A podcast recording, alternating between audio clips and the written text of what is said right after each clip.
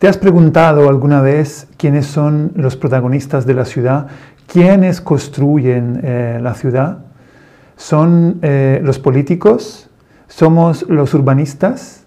¿Son eh, los grandes poderes ocultos? ¿Las grandes multinacionales? ¿Son em, las empresas privadas? ¿Son las, instituciones públicas? ¿Quiénes son construyen y transforman eh, la ciudad. Yo creo que eh, es muy importante eh, contestar a esa pregunta y hacerlo de una forma mm, pragmática y no, sinceramente, no idealista. ¿Por qué digo esto? Porque me parece que muchas veces los, los diseñadores cívicos, ¿no?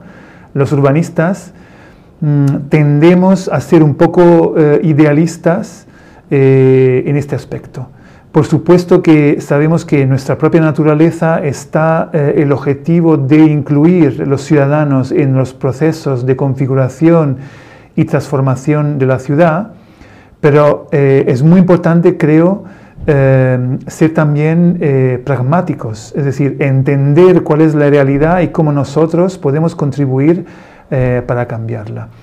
¿Por qué digo esto? Porque me parece que muchas veces eh, se genera una especie de retórica sobre esa participación ciudadana, sobre la capacidad de que eh, esa ciudadanía eh, tiene para influir en los procesos que determinan luego los, digamos, la configuración de una, de una, ciudad o de un territorio incluso más, más amplio.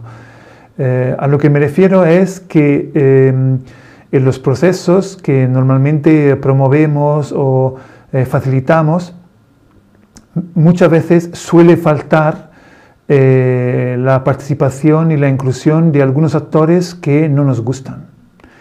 Eh, y un ejemplo muy claro son los promotores inmobiliarios, por ejemplo.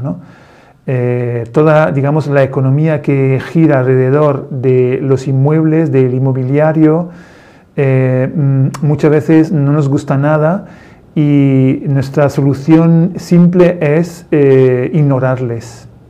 Yo sinceramente creo que es una muy mala actitud, una muy mala práctica no incluir en nuestros procesos esos actores que no nos gustan. ¿no? Es como que nuestro discurso de inteligencia colectiva, de participación, suena muy bien hasta que no metemos en la ecuación eh, aquellos actores que realmente nos ven a nosotros como un problema, ¿no? a nosotros como un estorbo que no les permite justamente hacer negocio. Entonces la pregunta es, ¿estamos haciendo realmente un favor? A la ciudadanía y a las ciudades promover eh, procesos que no dialogan y no incluyen a esos actores? ¿No sería más útil para todos incluirlos eh, desde el principio en esos procesos? Porque si no lo hacemos, me parece que lo vamos a tener en contra. Y la participación debería incluir también a las personas que no nos gustan o que quizás de alguna manera también con prejuicios también sí, muchas veces fundados, pero no siempre, eh, no tienen ningún interés en, eh, digamos, promover procesos que eh, pongan como el bien común en el centro. Yo creo que cada vez más, incluso el sector privado está abierto, está mirando más allá del, digamos, beneficio inmediato. Eh, yo creo que podemos dialogar con aquellos sectores que no nos gustan y em, invitarles a tener eh, una visión mucho más abierta eh, que incluye también beneficios para ellos. Yo sé que ya esto, incluir beneficios para el sector inmobiliario, a mucha gente le suena fatal, le suena muy mal. Eh, pero estoy convencido que necesitamos empezar a incluir esta dinámica, estos actores en nuestros procesos. Y te voy a contar una historia porque esto yo lo he vivido en mi piel. Eh, pues em, yo eh, te quiero contar una, bueno, no sé si es una anécdota, pero una experiencia que, que, tiene que ver un poco con esta actitud. ¿no? Y creo que, bueno, la voy a, comentar, voy a empezar a contarla y, y quizá piensas que va por un lado y luego va para otro, o no sé, ya, ya veremos.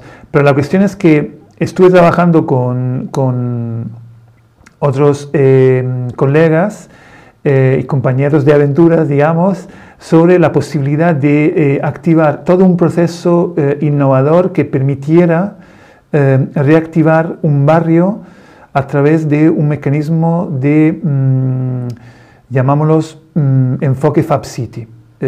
quizás sabes que es un enfoque que a mí me apasiona mucho, además con mi empresa Volumes, realmente trabajamos ese tipo de contextos, eh, activamos todo un ecosistema alrededor de eh, la economía circular, de la Fab City, em, la recuperación de espacios, eh, la creación de comunidades creativas y productivas en París.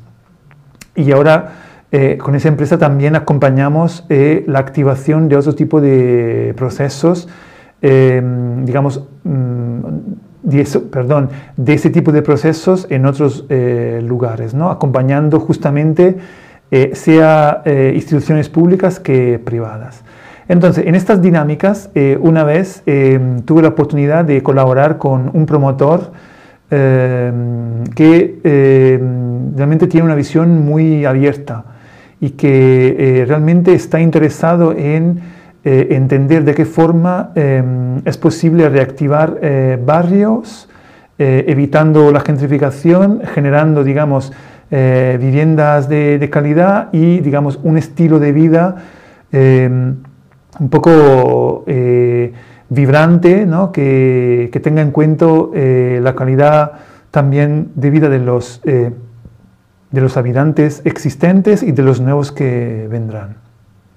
Todo realmente suena muy bien. Entonces, eh, como estaba dispuesto a invertir en este proceso y eh, después de una primera conversación con la administración pública que mm, parecía, digamos, eh, ver de, buena, mm, de buen ojo, digamos, esa, esa, propuesta, nos pusimos a desarrollar un, una, un primer proceso, ¿no? una visión preliminar eh, de cómo podría ser em, ese barrio, eh, que es un barrio que de alguna forma tiene una historia de eh, con naves que podríamos recuperar justamente para regenerar, regenerar mecanismos que ponen en, comunicación los artesanos con los diseñadores, mecanismo que tiene que ver con las economías locales y las economías globales, Em, dinámicas de economía circular y, eh, digamos, de modelos eh, económicos que eh, aprovechan algunas dinámicas globales para potenciar la que es la producción más local, digamos, un poco con el modelo de Fab City, promoviendo más em, la, la que es eh, el intercambio de información y reduciendo al mínimo lo que es el eh, intercambio y movimiento de las materias primas, ¿no? recolocando cada vez más la producción costumizada en, eh, en el ámbito más próximo. ¿no? Entonces, transformando lo que es la producción más masiva y de grandes cantidades a una producción menor, pero mucho más adaptada a las exigencias de los consumidores más eh, próximos. ¿no? Y todo eso posible, digamos, con tecnologías también que son cada vez menos eh, contaminantes.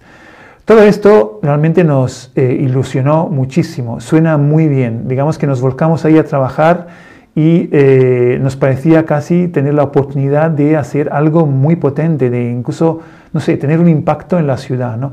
Y al tener también ese aliado privado de nuestro lado, nos parecía que nadie nos podía eh, parar. Pues, ¿qué ocurrió? Y aquí viene, digamos, la, parte final. La verdad es que eh, eh, en realidad necesitábamos presentar esa propuesta a otro promotor inmobiliario que tenía que hacer una inversión más grande que podría dar sostenibilidad económica a ese proceso. La verdad es que cuando le presentamos el proyecto a ese inversor, que realmente es un promotor inmobiliario, pues fue una, una, catástrofe. Realmente esa persona no entendía nada de lo que estábamos contando, no le interesaba nada y, y realmente prácticamente echó abajo el trabajo de unas cuantas personas y, también eh, muchas ilusiones. ¿no? ¿Por qué te cuento esto? Porque te quiero hacer ver como las dos partes, ¿no? como sí es importante ¿no? Eh, trabajar con eh, los sectores que menos te gustan para hacer más real, más, em, digamos, factible una propuesta que de otra forma solo se queda eh, en el aire. Y como, digamos, yo con mis socios nos lanzamos un poco hacia esa, em, esa visión, de hecho en esos proyectos, eh, digamos, da resultados muy positivos, eh, pero en este caso fue realmente desastroso porque realmente una, eh, digamos, una parte del proceso, una parte de los actores de ese proceso realmente no entendía para nada lo que estábamos promoviendo. Y la moraleja es que me parece que es mucho más importante incluir desde el principio esas, eh, esos actores que menos entienden esta parte de participación, de innovación, de inclusión de, inclusión de la comunidad, eh, aunque realmente va a ser muy difícil y muy duro trabajar con ellas, más que realmente esperar a que se produzca un enfrentamiento eh, al final. En este caso se trataba de una propuesta que no triunfó. En otros casos se trata de, digamos, de encargos, incluso que vienen de eh, propuestas que se promueven desde la administración pública, que luego encuentran, digamos, frenos y problemas muy grandes porque no se ha tenido en cuenta de algunos actores que eh, quieren defender sus intereses eh, en el territorio. Entonces yo me pregunto una vez más, ¿nos conviene realmente olvidarnos y hacer como que no existen solo porque parece que utilizan em, éticas diferentes y mecanismos diferentes, pero eh, son ahora mismo actores muy legitimados y legales a operar en la ciudad? ¿Nos conviene realmente dejarles de lado? yo creo que es muy importante que reflexionemos sobre este eh, asunto, porque no podemos hacer participación, no podemos hacer procesos que llamamos inclusivos y luego dejar fuera eh, algunos actores. Y cuando hablo de dejar fuera, por supuesto, yo creo que me entiendes, yo hablo mucho de eh, participación, de diseño cívico, es importante ver si tu propuesta desde el principio está diseñada para incluir esa parte y se puedan hacer esfuerzos para eh, incluirles. Luego ya detrás hay toda una serie de conversaciones y reflexiones que deberíamos hacer sobre cómo em, eso luego afecta a eh, las decisiones finales que tiene que respaldar también la administración pública. ¿no? Pero me parece que de primeras, desde el principio, es importante cada vez más incluir eh, esos actores. Y quizás podríamos empezar por tener conversaciones eh, con esas personas. Yo lo estoy haciendo y em, estoy aprendiendo mucho. Aprender, eh, digamos, sobre cómo piensan, cómo entienden la ciudad, eh, cuáles son sus preocupaciones, para luego poder colaborar con aquellos que, son buenos, que tienen buenas intenciones. Porque por supuesto hay algunos que no tienen ese enfoque, no le interesa nada y van simplemente al negocio y a la ganancia, pero también hay, eh, y los hay cada vez más, promotores que eh, realmente están pensando eh, en ese impacto en el bien común.